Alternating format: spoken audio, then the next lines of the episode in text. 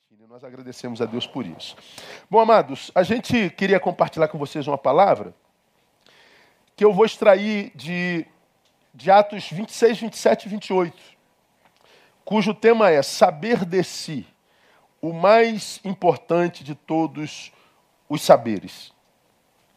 E eu vou tirar essa, essa palavra de uma experiência vivida pelo apóstolo São Paulo.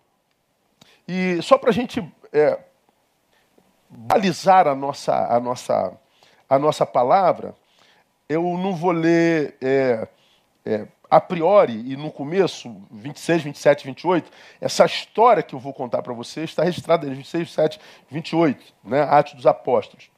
Mas ah, no 21, de 27 a 28, diz aonde que ela começa. E é esse trecho que eu vou ler com vocês. Uh, Atos 21, 27 e, uh, e 28. Na verdade, 21, 21, de 27 a 30. Só, só para a gente alicerçar. Mas quando os sete dias estavam quase a terminar, os judeus da Ásia, tendo-o visto no templo, alvoroçaram todo o povo e agarraram-no. Está falando de Paulo. Lembra que Paulo era fariseu, doutor da lei, e ele tinha acesso ao templo, mesmo sendo cristão agora. E ele estava no templo falando de Jesus.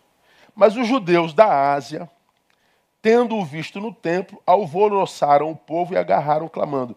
Olha o que os, os judeus disseram: Varões israelitas, acudi.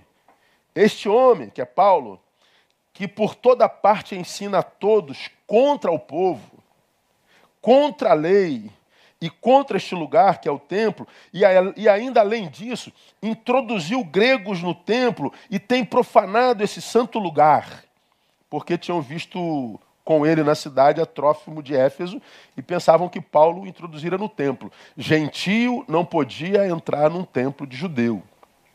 Paulo podia, Trófimo não, porque ele era gentio, não era judeu, ele era de Éfeso.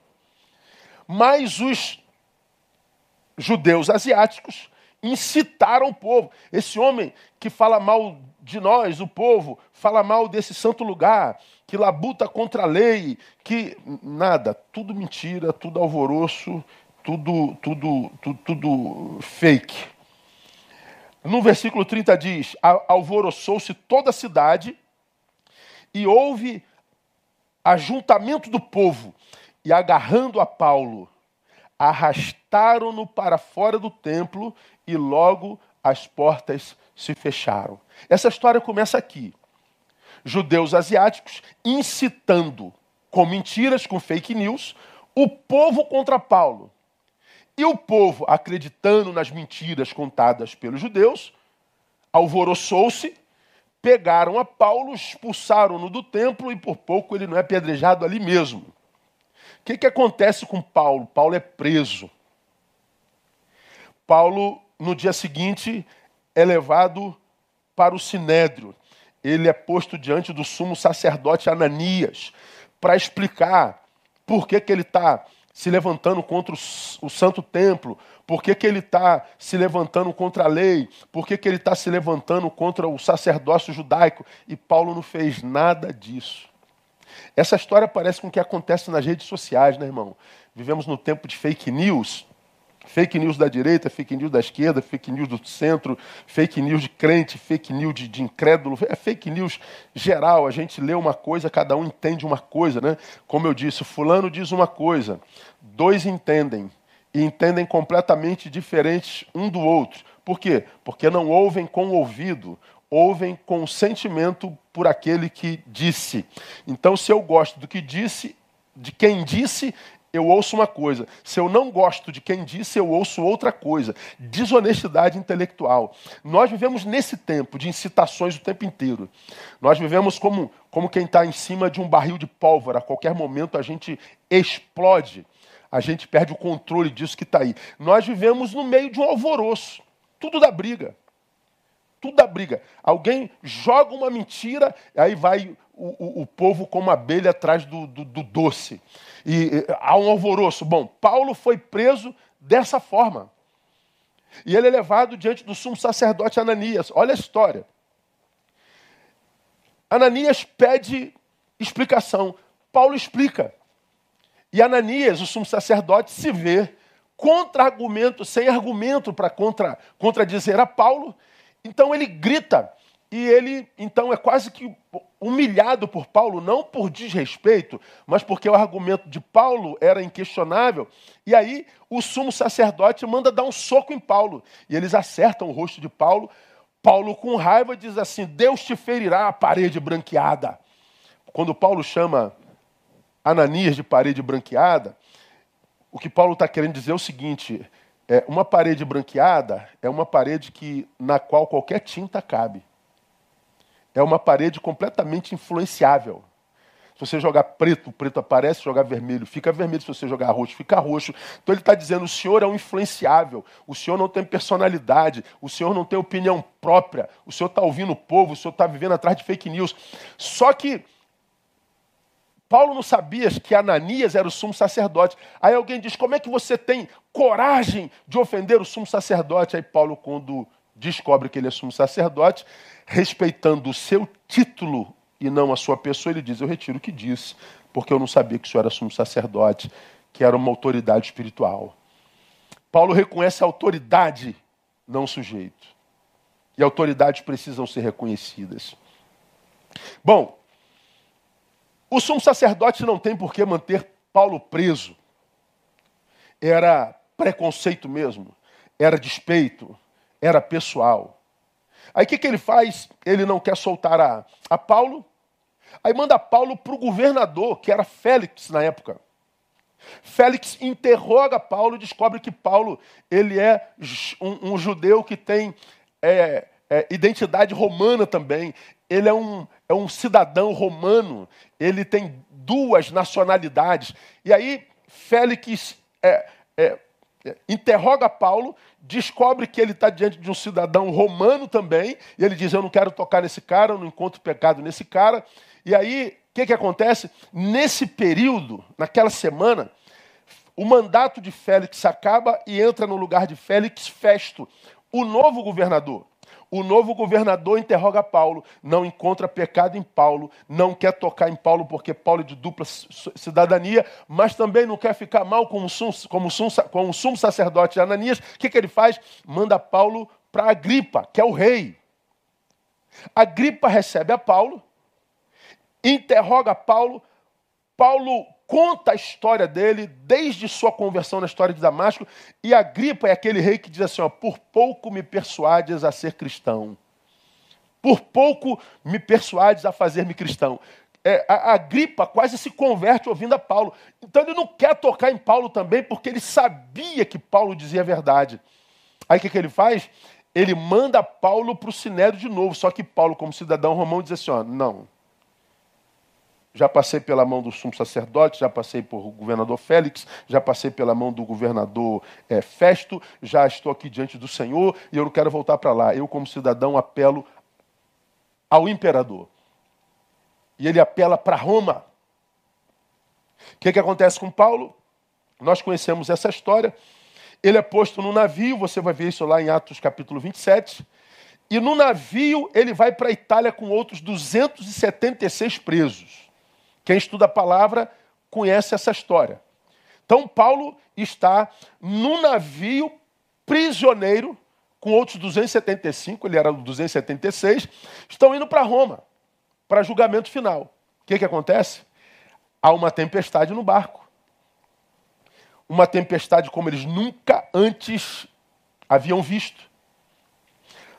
O profissional do mar, ou os profissionais do mar, não sabiam o que fazer, porque nunca viram uma tempestade como aquela. Aquela tempestade certamente foi da parte do Senhor. E eles, desesperados, começaram a jogar tudo que tinha no barco para tornar o barco mais leve, porque o barco ia virar. E aí o, o, os profissionais do mar se desesperaram. E aí, gente estava ameaçando pular do mar, porque o barco estava se despedaçando. Deus aparece a Paulo e diz assim: ó, diga para ninguém pular do barco. Diga para ninguém sair do barco, porque ninguém se perderá se te ouvir. Paulo chama o capitão e diz assim: Capitão, eu não sou marinheiro, mas eu sou servo do Senhor do mar.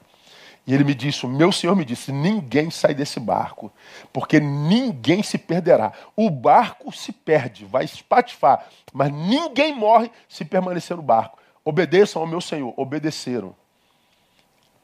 O barco dá nas pedras na ilha de Malta, se despedaça, mas ninguém morre. Eles passam por um tempo em Malta, só que quando eles chegam em Malta, eles são recebidos, e muito bem recebidos, diz o texto, você vê isso em 26, 27 de Atos, e eles, é, com muito frio, acendem uma fogueira e ficam no entorno da fogueira para se aquecer. O que, que acontece? Vem uma víbora e pica Paulo.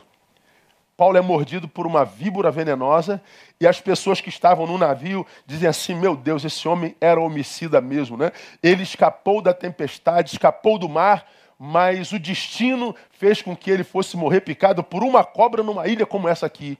Bom, Paulo diz o texto, ele, ele enxota a cobra, ele tira a cobra e o pessoal fica olhando para ele, vai morrer, vai morrer. Daqui a pouco ele vai começar a babar, vai ficar verde, vai morrer. Pois é, Paulo não morre. Não acontece nada com Paulo. E todos sabiam que aquela víbora era venenosa. Aí, ao invés de estarem diante de um defunto, eles começam a tratar Paulo como se ele fosse um Deus. Ele é um Deus, ele é um Deus, Paulo é Deus, queriam glorificar a Paulo. Bom, a história é, é por aí. Bom, Paulo cumpre missão em Malta, Paulo fala de Jesus para esses presos todos, Paulo passa pelo pior período da sua existência. Então ele está no templo pregando a palavra, ele é produto de uma calúnia, é preso, é tratado com violência, é esmurrado pelo sumo sacerdote, ele é humilhado no meio daqueles que eram seus outrora, ele é preso mais uma vez, passa alguns meses na cadeia, vai diante do governador, do segundo governador, ele preso ainda vai diante do rei, ele é preso com esses bandidos todos. Paulo passa por uma por uma tempestade existencial, por uma sucessão de injustiças. Paulo, talvez se fosse um de nós, nós que somos uma geração de crentes Nutella, diríamos assim: Poxa, como é que pode Deus permitir uma coisa dessa comigo? Eu estava no templo falando da palavra para os sábios e o Senhor permitiu que isso acontecesse comigo. Essa calúnia dos judeus asiáticos, dizendo que eu sou contra o templo, dizendo que eu sou contra a lei, eu estava ensinando a lei, dizendo que eu sou contra a autoridade eh, sacerdotais, tudo mentira. Deus sabia que era mentira. Como é que Deus me permite passar por um negócio desse? Eu vou diante do sumo sacerdote, o cara me agride, me ofende, e Deus não faz nada. Deus, como que Deus pode permitir? Não só permitiu, como o manteve preso. E ele foi posto dentro de um navio com 275 bandidos. Imagina que tipo de gente havia lá. Paulo morre assim. Paulo não morreu em liberdade. A pergunta que, que eu faço, eu estou contando uma história de meses,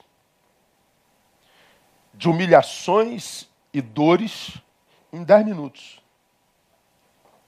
Nós não conseguimos mensurar o que Paulo passou as ofensas, as humilhações, as desconstruções, as calúnias, as injúrias, as dores. Por que não tocaram só no seu corpo, tocaram na sua alma, tocaram na sua existência? E a minha pergunta é: como que Paulo suportou uma ambiência tão hostil, gente? Tão hostil.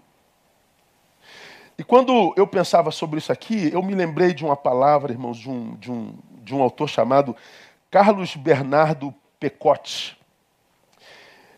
Pecote ele diz uma coisa muito interessante. Ele diz assim, ó: o ser é uma sucessão de seres. Consequentemente, cada um deverá prevenir-se para que o ser de hoje não comprometa o ser de amanhã. Olha que coisa tremenda, vou repetir para você. O ser é uma sucessão de seres. Consequentemente, cada um deverá prevenir-se para que o ser de hoje não comprometa o ser de amanhã. O que Pecote está dizendo é o seguinte, Neil, seja hoje de tal forma que você não comprometa o que a vida tem para você, para aquele ser que você será amanhã. Porque o, nós somos essa sucessão de seres. E é verdade. O que eu sou hoje, eu não era há, há, um mês atrás, eu não era dois anos atrás, eu não era 20 anos atrás. Que bom que a gente muda, que bom que a gente pode evoluir ou evoluir, dependendo do que eu sou hoje. Dependendo de que tipo de gente eu sou hoje, de que tipo de ser eu sou hoje, porque à luz da palavra de Pecote, eu posso ser alguém hoje que, porque fui como fui, comprometo o meu futuro, comprometo os seres que serei futuramente. Eu posso ser aquele que interrompe o que Deus tem para mim no futuro. Bom, Paulo estava vivendo um presente, irmãos, absolutamente amargo. Paulo estava vivendo um presente absolutamente hostil. Paulo estava vivendo um presente absolutamente desanimador. Como que Paulo fez isso, irmão? Como que ele suportou isso? Como que ele conseguiu, no meio de um, de um navio de bandidos, acalmar o coração daquela gente toda. Como que ele conseguiu fazer com que os, os marinheiros, o capitão, o ouvissem silentemente no meio do seu desespero? Como que Paulo, na ilha de Malta, conseguiu abençoar aquela ilha toda? Depois você lê a história toda. Veja como Paulo foi usado nesse trajeto de hostilidade, nesse trajeto de dor, nesse trajeto de humilhação. Paulo não permitiu que as circunstâncias deformassem o ser que ele era, a fim de não permitir que o ser que ele viria a ser fosse comprometido.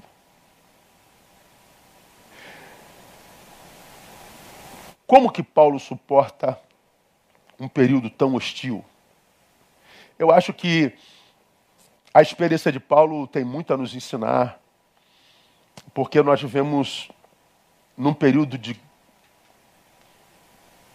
pandêmica hostilidade.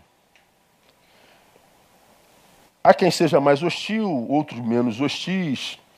Há quem sofra mais hostilidade, outro menos hostilidade. Só que a hostilidade que a gente vive hoje não chega nem aos pés do que Paulo passou mas eu acho que a experiência de Paulo pode ser escola para mim, pode ser escola para você. A gente é, vê na vida de Paulo princípios bíblicos que, sendo praticados, nos capacitarão para suportar qualquer tipo de tempo, qualquer tipo de geografia, qualquer tipo de hostilidade. Como que Paulo suportou tamanha hostilidade? Primeiro, Paulo sabia quem era. Eu acho isso, isso eu, rapaz, esse é um assunto que eu me amarro assim. Saber de si. Paulo sabia quem era. Veja só, Paulo é um rebelde. Está pregando heresia no templo. Paulo é um incitador. Está se levantando contra a lei e contra este lugar. Paulo é um bandido. Coloque-o dentro do navio com os outros 75. Paulo é um condenado coloque-o na, na, cadeia entre grilhões. Então, Paulo é rebelde, Paulo é incitador, Paulo é bandido, Paulo é condenado, Paulo é, é, é, é um carrasco, Paulo é tudo isso. No contexto desse texto, a verdade que Paulo vivia não era sua, não. Porque ele não era incitador, ele não era rebelde, ele não era bandido, ele não era divisionista, ele não era nada disso. Ele era isso no pensamento alheio na cabeça dos outros. Ele era isso na imaginação de terceiros. Então, se eu, se eu, como Paulo, estou preso, estou banido da minha família, da minha vocação, impedido de entrar no templo, Paulo não está vivendo a realidade dele, ele está vivendo a verdade dos outros. Eles disseram que Paulo era isso. Só que, embora Paulo fosse visto completamente diferente pelos outros, ou seja, visto com uma identidade completamente diferente da real, porque Paulo sabia quem era, mesmo entre bandidos ele foi bênção. mesmo numa ambiência tão hostil, ele foi usada por Deus. Ou seja, mesmo no lugar que não era lugar de mérito, ele continuou a ser quem era. Bênção. Ninguém morre nesse navio. O capitão e os marinheiros, vai morrer todo mundo, joga tudo no mar, ninguém morre. Eu não sou marinheiro, mas eu sei quem é o Senhor que eu sirvo. Fiquem e viverão. Paulo foi bênção. Paulo foi emblemático naquele momento. Paulo era o que era no coração dos outros, mas ele tinha plena consciência de quem ele era. Por isso, a despeito do lugar onde ele estava, na geografia daquele navio cheio de bandidos, a despeito de onde ele ia, ele estava indo para Roma para ser julgado como bandido, a despeito de com quem estava e do que diziam dele, é um traidor, um incitador. Paulo pôde manter-se saudável, útil e, sobretudo, ele mesmo. Paulo não se deformou, irmão. Paulo é diferente de alguns de nós. Bandido, bandido é você. Safado, safado é você. Mentiroso, mentiroso é você. Amaldiçoado, amaldiçoado é você a gente a gente vê pessoas se transformando naquilo que dizem a respeito dele. Eu eu eu eu tenho muita dificuldade hoje de entender algumas ações de cristãos. Muitas vezes de gente que está pertinho da gente, sabe? Essa beligerância brotando do coração de gente amorosa. Essa agressividade brotando do coração de gente mansa. Essa indiferença brotando do coração de gente absolutamente comprometida. Essa hipocrisia, muitas vezes, brotando do coração de gente absolutamente séria. É uma deformação ampla, total e quase restrita. É como aquele povo que começou a ser tomado pelo alvoroço contra Paulo. Os judeus asiáticos foram para a estrada. Gente, tem um cara fazendo não sei o que no templo. Ele está não sei o que. Aí o povo vem, não viu Paulo fazendo, ouviu o que Paulo fazia, me disseram o que Paulo fazia. E é impressionante como hoje o ser humano se dilui na inconsciência coletiva e produz coisas que não tem nada a ver com o seu caráter, com a sua personalidade. É impressionante essa desconstrução. Gente que, que, que, que, que é tragada, vira cinzas diante do inconsciente coletivo, perde completamente a personalidade. Por que, que Paulo não se transformou num bandido? Por que, que Paulo não se transformou num ser que tratasse com o mesmo ódio, o ódio que lançaram sobre ele? Por que, que Paulo continuou a ser quem era? Bênção, porque ele sabia de si. Escuta o que eu vou lhe falar.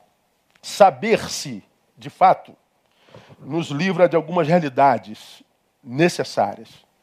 Saber quem eu sou e não ter dúvida disso me livra, nos livra de algumas coisas é, é, muito necessárias. Primeiro, nos livra da desgraça de nos tornarmos o que é, nós somos no coração dos outros.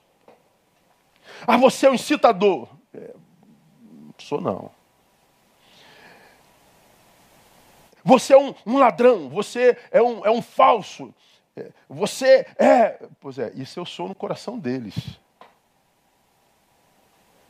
E se eu não vigiar, eu acabo me tornando nisso mesmo. Porque se eu não guardar o meu ego, se eu não tiver noção plena da minha identidade, quando ele toca no meu ego, o meu ego reage.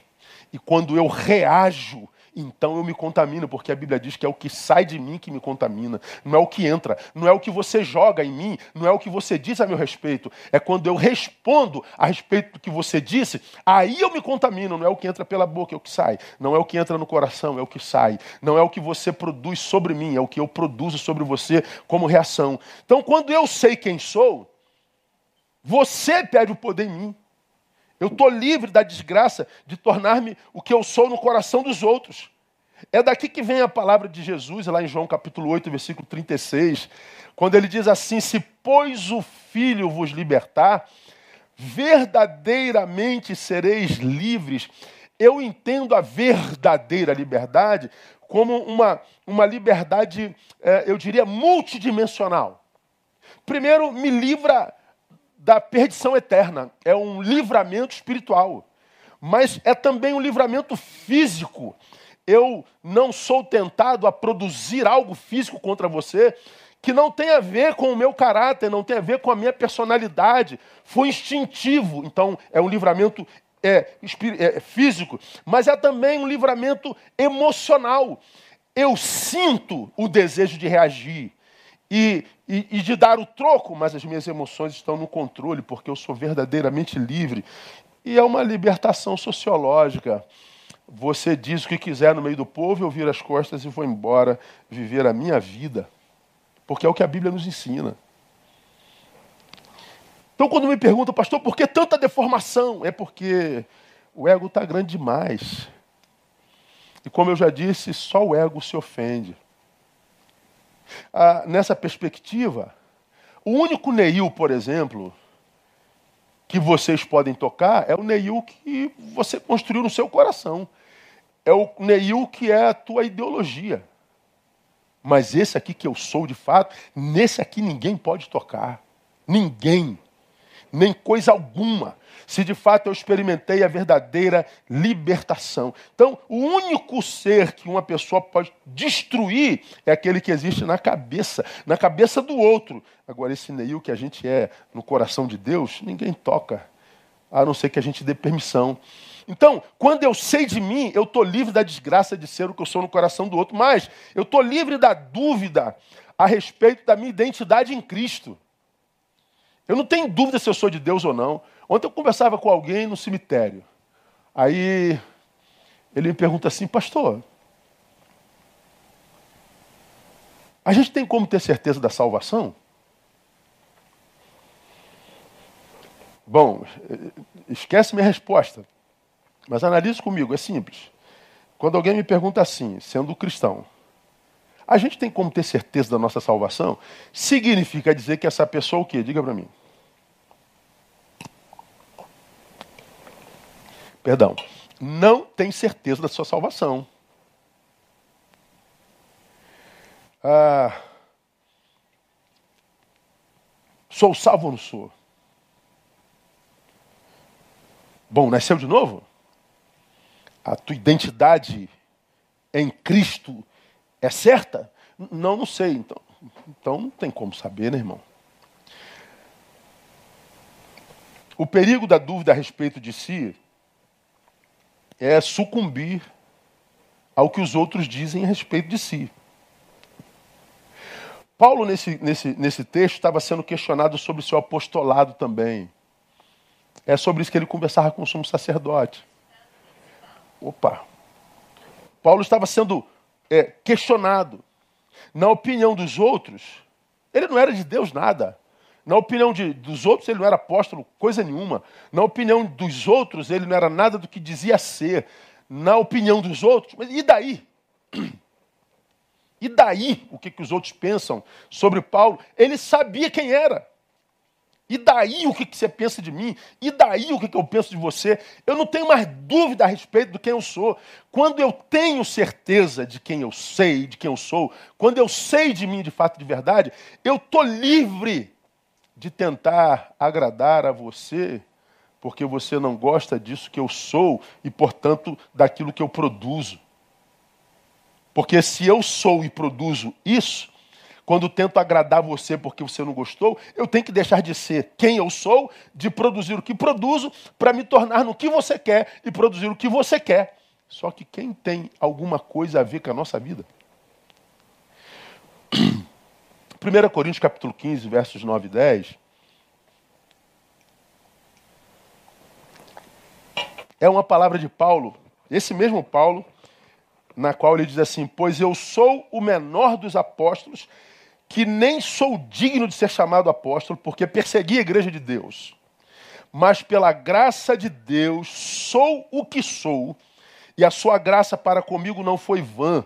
Antes trabalhei muito mais do que todos os outros apóstolos, todos eles. Todavia, não eu, mas a graça de Deus que está em mim. Paulo está dizendo, pela graça de Deus eu sou o que sou. Paulo está dizendo, eu sei quem eu sou, e eu sei que sou pela graça. Portanto, o que você diz a meu respeito não tem poder de mudar o que eu sou. Eu não tenho crise de identidade, eu sei a minha identidade em Cristo.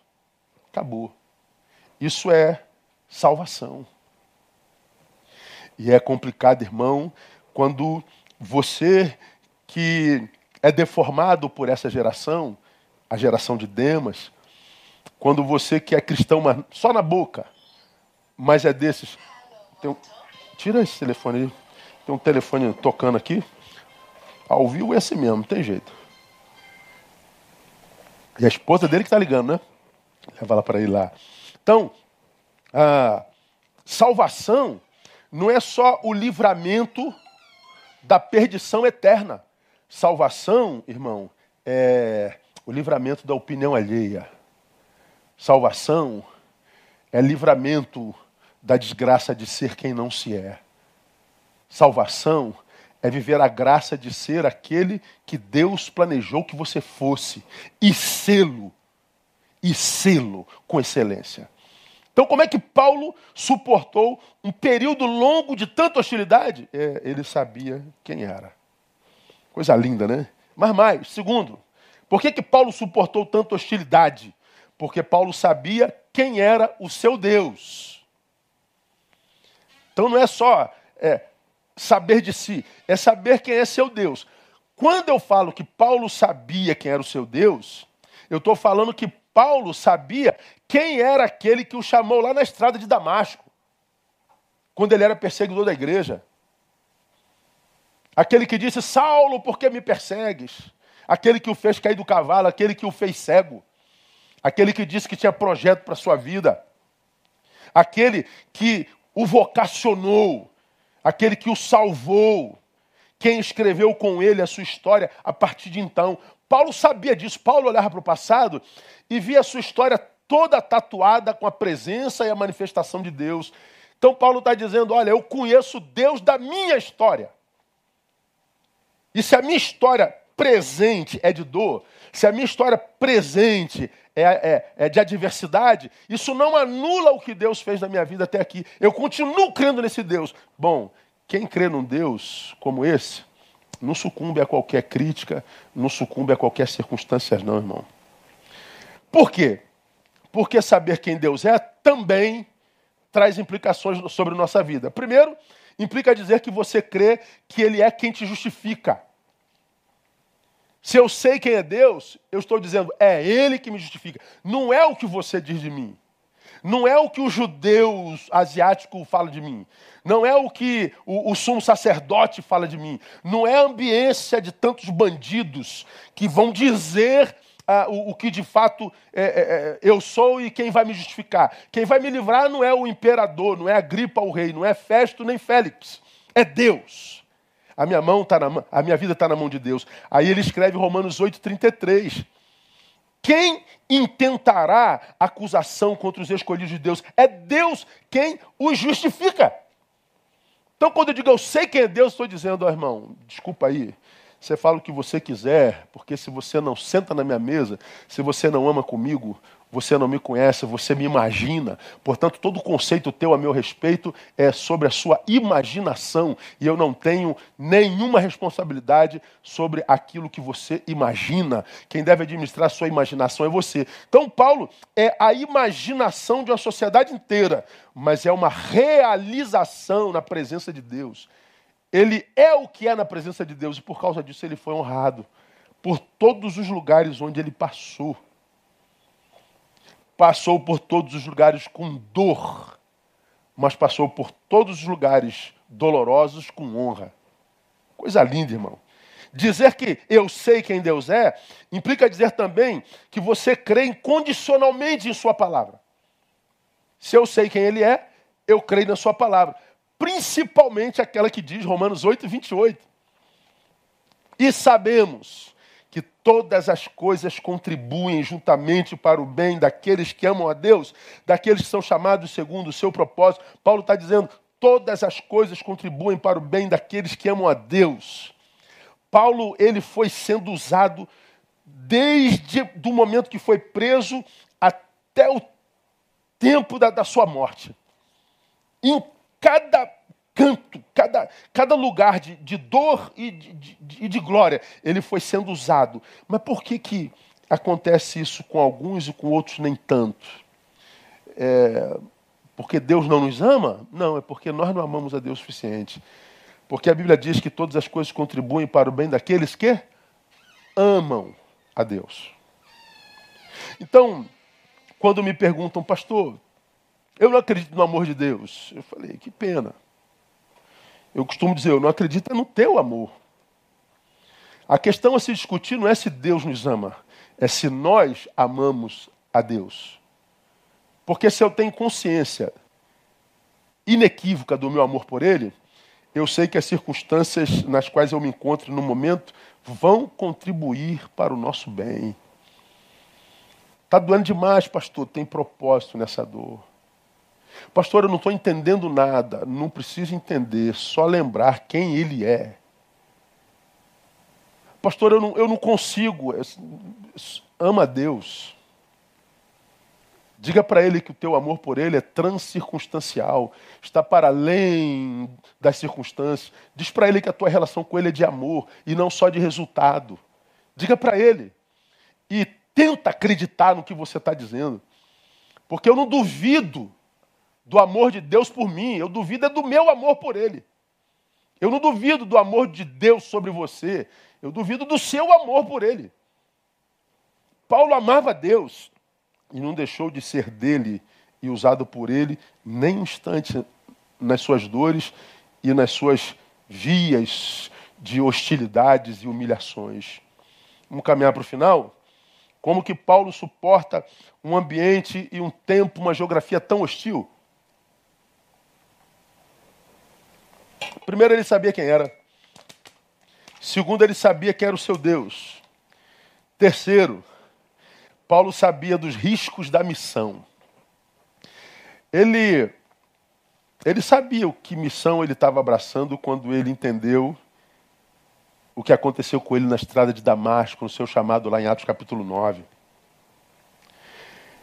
Quando a gente está na missão de Deus, irmãos, na tal da Missio Dei, nós atravessamos alguns riscos que muitas vezes nós não percebemos. Alguns são imperceptíveis mesmo, você tem que estar ligado em Deus. Eu acho que quando o Senhor nos lega um dom chamado discernimento de espíritos,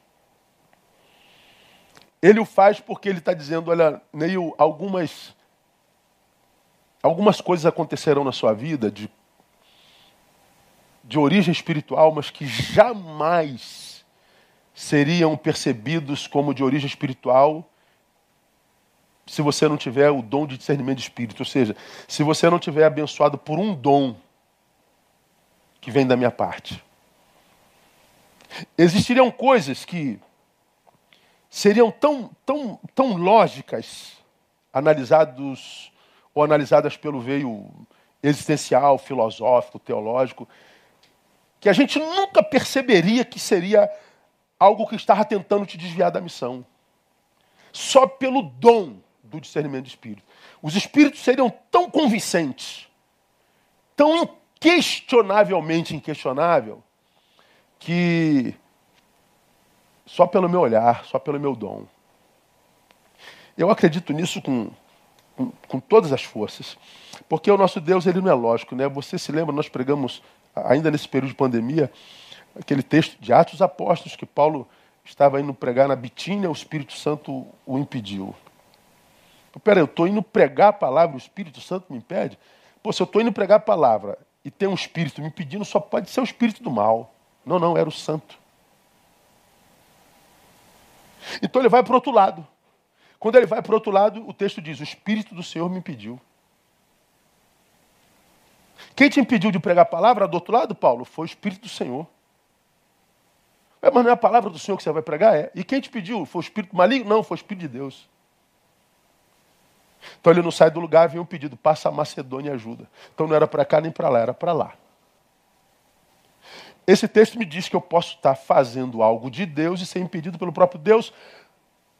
Como posso estar fazendo algo bom por sugestão do diabo? Como é que eu vou saber? Discernimento de espírito. O meu povo é destruído porque ele falta o quê? Conhecimento. Mas, ah, meu irmão, se, se esse texto fosse escrito para hoje, você está louco. Uma geração sensitiva, epidérmica, domingueira, templocêntrica. Eventual, evento, evento, evento, evento. Litúrgica. Moralista. Mas que do interior, subjetivamente, não flui rio de água viva. Quanta gente destruída dentro da igreja, dando uma de santarrão. Quanta gente sendo carcomida pelo sentimento desse século, sem, sem a alegria do Senhor, que é a nossa força. Mas estão por aí. E não entendem por quê. Porque não tem discernimento. Paulo, ele, ele suporta um momento tão hostil no seu ministério, porque ele sabia dos riscos da missão. Ele sabia do risco de ser de Deus no mundo que jaz no maligno. Ele sabia o que seria ser parte do reino da luz num tempo movido pelo reino das trevas. Ele sabia disso. Ele tinha consciência de que nós éramos ovelhas lançadas no meio de lobos. Então nós éramos minoria e mais frágeis. Nós não somos os caçadores, nós somos as caças. Perdão, a palavra diz que nós seríamos odiados de todas as nações. Paulo diz que, a palavra diz que o juízo começaria de dentro. A Bíblia diz que o, o ladrão e o pastor habitam dentro do, do rebanho. Então, a, a, a, nossa destruição, se houvesse, seria uma implosão. Já está acontecendo. Quantos crentes pós-modernos que só jogam pedra na igreja como se a igreja não prestasse? Que presta é o mundo, que presta é, é, é o comunismo, que presta é, é, é, o marxismo, que presta é o, o gramicismo, que presta é tudo menos a igreja. A igreja não presta. Por quê? Porque ele não está mais na igreja.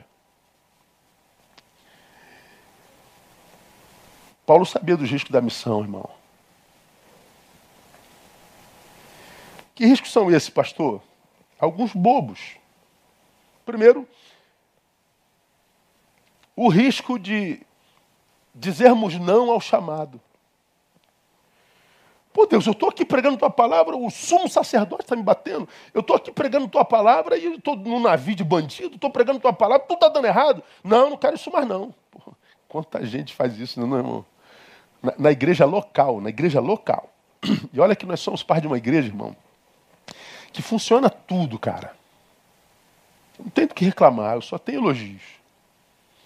Tem mais voluntário do que serviço. Olha que a gente tem mais serviço do que 99% das igrejas do país. Então tem gente boa demais. Mas quanta gente, mesmo no nosso meio, irmão, você vai dirigir isso aqui. Aí ele tem primeiro empecilho. Ó, oh, pastor, não estou aqui para me aborrecer, não. Estou entregando cargo, tá bom? Ah, pastor, não, não quero mais não, porque o pessoal não está chegando junto. Tá bom. Peço ninguém para ficar. Não insisto ninguém para ficar. Ah, pastor, muita dificuldade que Deus não está nisso, não. É, tem dificuldade Deus não está nisso.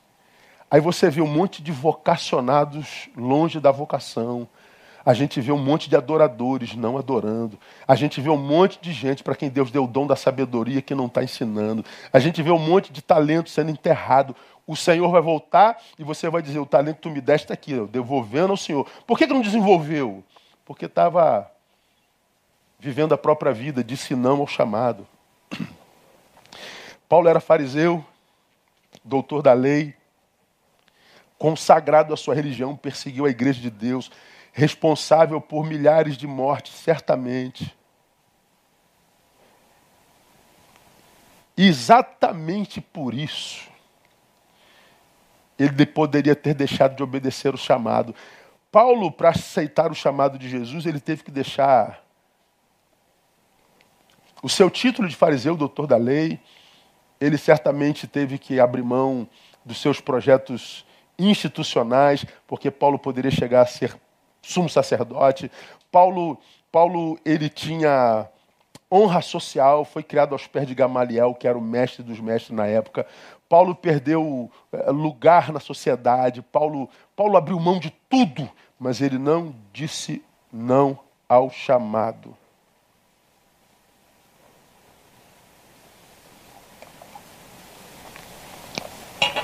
Por que, que Paulo suportou a hostilidade, irmão? Porque ele tinha certeza que estava no centro da vontade de Deus.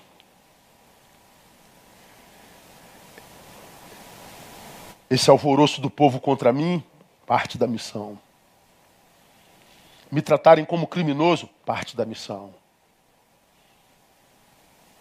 Ser esbufeteado pelo sumo sacerdote, parte da missão. Senhor, eis-me aqui. Eu continuo de pé. Leia os, os últimos capítulos, os cinco últimos capítulos de, de Atos dos Apóstolos, e veja como Paulo foi bênção na ilha de Malta, como Paulo serviu a tanta gente, como Paulo chegou em Roma e, e, mesmo em Roma ele pôde viver numa casinha, mesmo como, como preso.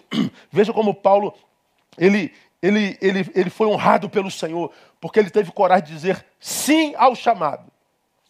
Mesmo sendo mal interpretado pelo povo, ele foi honrado.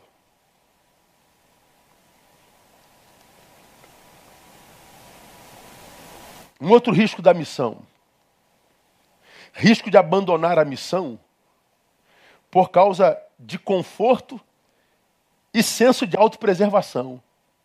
Por abandonar a missão por, por conforto. É, de um lado, Paulo só apanhou. Mas Paulo ele poderia se prender ao conforto que ele tinha no judaísmo. Não, não, estou muito bem confortável aqui. Não, não me tira do meu conforto, não, do meu lugar de repouso. E, e não dá, não. Eu estou vendo aí que, que furada é essa de servir a Jesus, de entrar nesse negócio. Não, não, vou me autopreservar aqui, meu irmão. Estou fora desse negócio aí. Não, não, não, não, não, vou ficar aqui. Pois é, aí você se torna senhor de si. E quando você se torna senhor de si, dizendo não ao chamado por causa do teu conforto e por causa do senso de autopreservação, o Senhor está dizendo que Ele não divide o seu senhorio com ninguém. Ele não é senhor de minha vida se eu não entrego o senhorio da minha vida para Ele.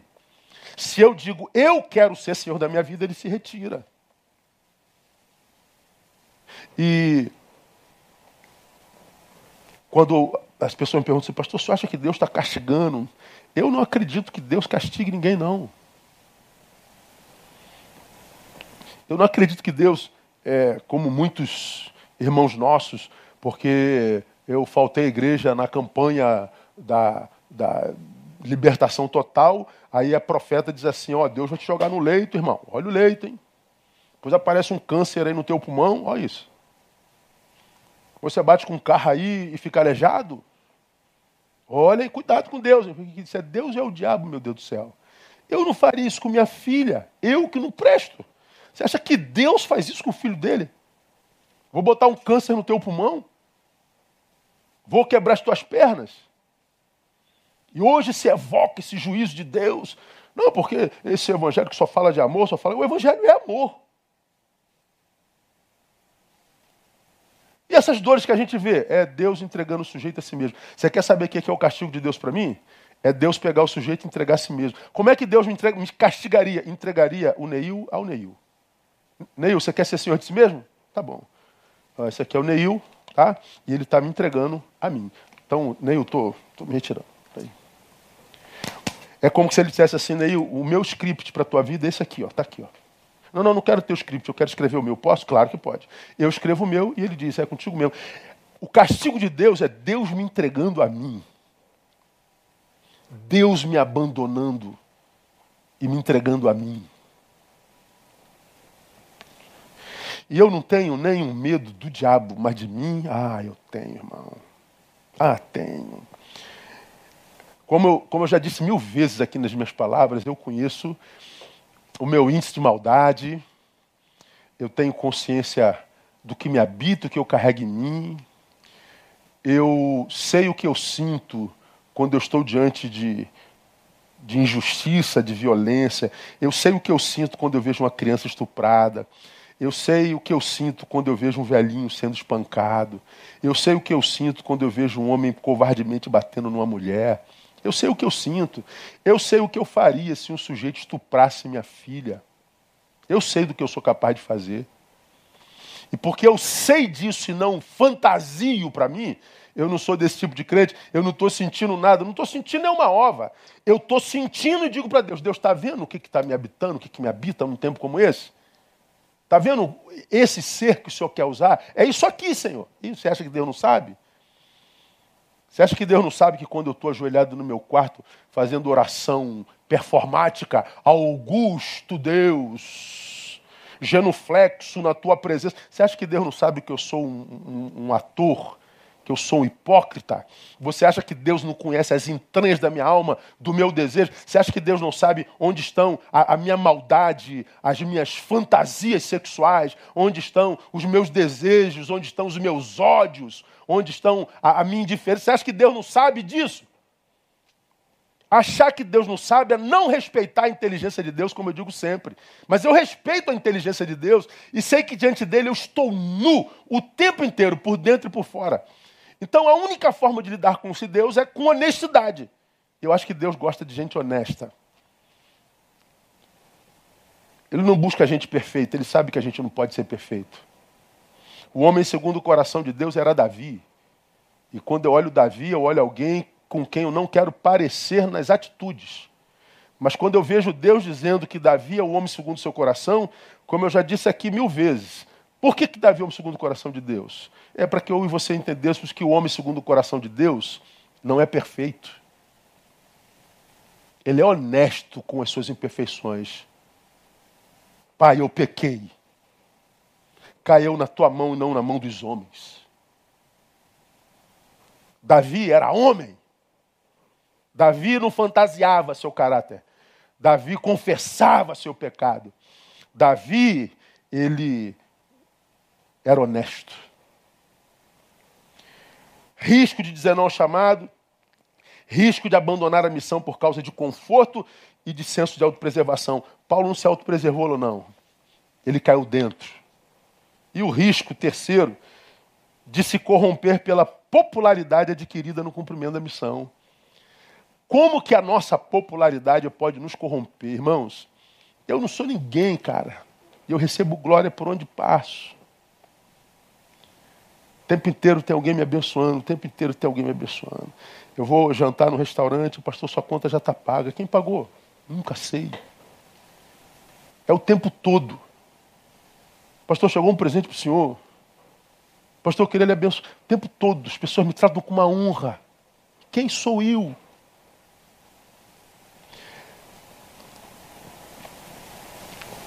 Às vezes o aplauso, o sucesso, o ter dado certo, podem roubar a visão correta a respeito de nós mesmos. Porque você, no cumprimento da missão, pode passar pelo que passou Paulo, mas você pode ser honrado também como Paulo foi. Paulo é falado até hoje, depois de dois mil anos. Um dos personagens mais importantes da Bíblia Sagrada e vai marcar gerações e gerações e gerações e gerações e gerações. Honra. Depois de morto, fala muito. Esse sucesso pode fazer com que a gente se esqueça quem é. Oh, Neil, você é uma benção. Neil, você, oh, Neil, você é bom. Neil, você é uma bom. Neil, você é muito competente. Você, é você acaba acreditando nisso. Aí você vê pessoas se corrompendo, daqui a pouco já não, não fala com os mais simples, é, não anda nesse carro, é, acha que é celebridade, acha que Deus tem é, é estrelas, é, é, fica inacessível. E a gente sabe que isso acontece o tempo todo tempo todo, porque a gente acredita que a gente tem isso tudo porque a gente é bom, porque a gente é mais especial do que os outros filhos de Deus. A gente acaba caindo. E hoje a gente vê muita gente caída. Agora escuta o que eu vou te falar, que aqui eu vou terminar. Eu já disse isso do público da minha igreja. Houve um tempo que o diabo derrubava pessoas. Ah, fulano caiu. Hoje o diabo não derruba. Hoje ele joga para o alto. Ele não te humilha, ele te exalta.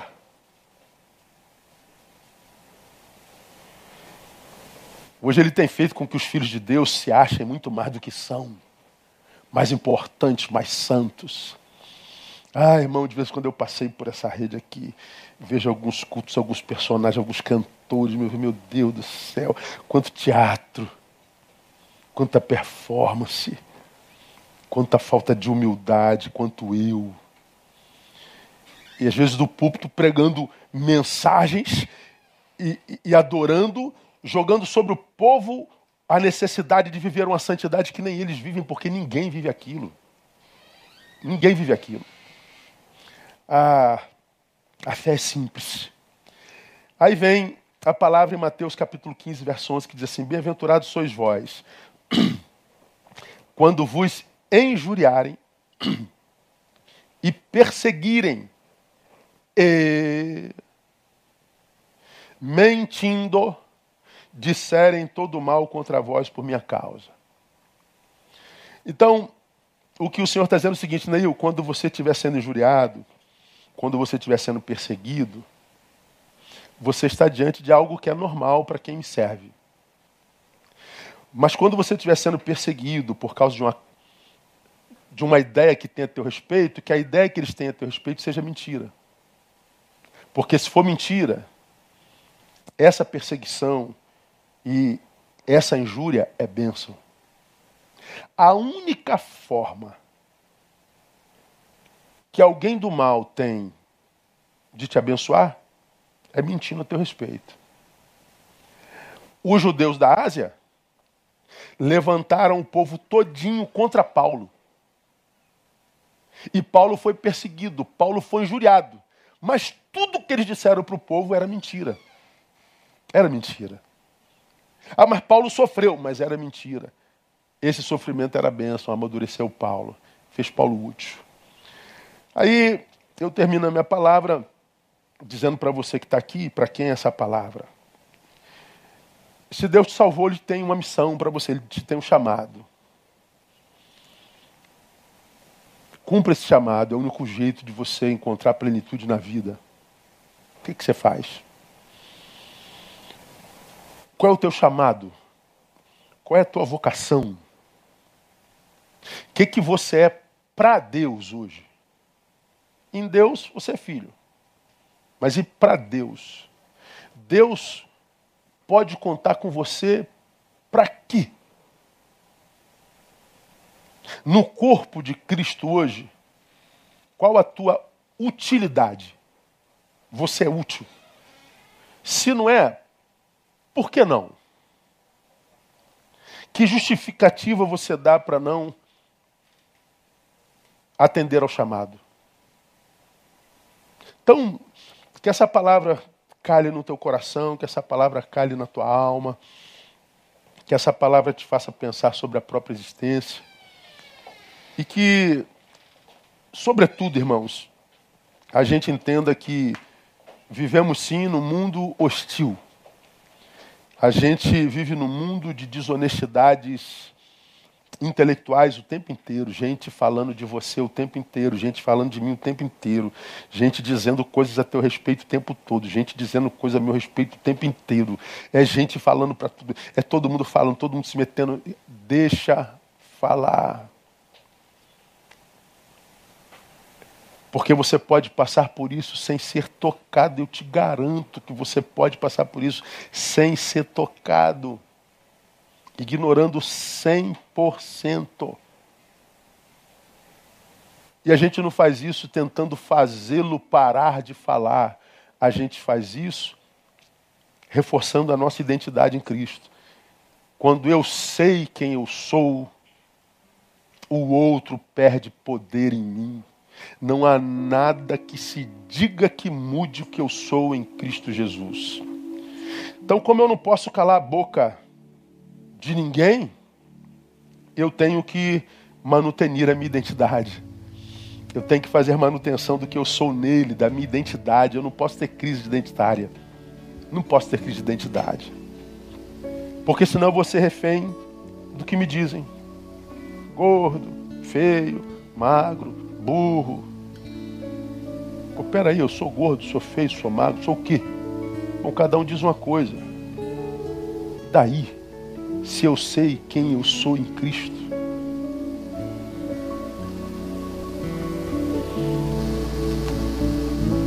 Como já disse, a honra de homens íntegros está na sua consciência e não na boca dos outros. Saiba de si, conheça-se, evolua para que você possa experimentar o que Paulo disse. Sou o que sou pela graça de Deus. Ele está dizendo: Eu sei quem sou. Minha consciência está limpa, diria Paulo. De modo que o que sai da boca de vocês não pode mudar o que eu sou. Não adianta dizer que eu sou incitador, que eu sou é, herege. Não adianta dizer que eu estou me levantando contra esse lugar. Não adianta me colocar no meio de bandidos. Eu não sou nada daquilo. Eu vou continuar sendo uma benção. E a minha esperança é que essa palavra possa alcançar alguns entre vocês que não abram mão de ser bênção por onde passam, de viver uma vida da qual têm orgulho, uma vida que vocês mesmos podem aplaudir. Ao invés de buscar aplauso de gente que não te conhece, que aplaudiria a tua performance, mas você mesmo viver uma vida que você mesmo aplaudiria. Cara, eu tenho muito orgulho de mim, de como sou, do que eu faço, de como eu faço. Porque a saúde é isso aí porque a gente vive na consciência de que a gente está diante de um Deus que tudo vê, de um Deus que tudo sabe e que diante do qual não há engano nem hipocrisia. Saiba de si. Saber de si é o mais importante de todos os saberes. Vamos orar. Ó oh Deus, muito obrigado. O Senhor nos tem cuidado com muita generosidade a experiência de Paulo me abençoou muito, Pai. Foi preso porque pregava a tua palavra, foi bofeteado porque esteve diante de um sacerdote que não tinha argumento, esteve diante de dois governadores que não acharam pecado nenhum nele, mas não tiveram coragem de libertá-lo porque eram hipócritas. Esteve diante de um rei que foi persuadido a se converter porque Paulo continuava a ser quem era diante desses desses, dessas autoridades hostis, Paulo foi posto dentro de uma cadeia, dentro de um navio, com bandidos perigosos, mas ele continuou a ser bênção. A sua identidade não foi deformada. O seu chamado não foi tocado. A sua razão de vida não foi mexida. Pai, nós queremos viver isso. Nesse tempo de tantas transformações e deformações, esse tempo sinistro e horrível que vivemos, nos ajude a permanecermos íntegros, permanecermos aquele que nós somos no teu coração, para que o projeto que tu tenha para nós não se desconfigure. Abençoe esses nossos irmãos que estão conosco, esses milhares de irmãos espalhados pelo planeta. Cura a sua identidade, restaura a sua vocação, Introduza-os novamente na missão de Deus, na tua missão. Faz de cada um deles úteis para a glória do teu nome. Esteja conosco logo mais, Pai, às 18 horas, porque queremos e ansiamos por ouvir a tua voz mais uma vez. Porque a tua palavra é o nosso alimento, a tua palavra é lâmpada para os nossos pés, é luz para o nosso caminho, a tua palavra nos ajuda a manutenir a nossa identidade em Cristo. Muito obrigado por essa manhã e por esse dia. Oramos no nome de Jesus, nosso Senhor que reina. Amém e aleluia. Amada igreja, Deus abençoe a cada um de vocês. Logo mais às 18 horas nós estamos juntos mais uma vez. Vamos sair adorando com o Eliton, a banda. Muito obrigado mais uma vez. Não se esqueça, um metrinho de telha pelo menos, hein? Logo mais às 18 horas a gente está de volta. Deus abençoe vocês.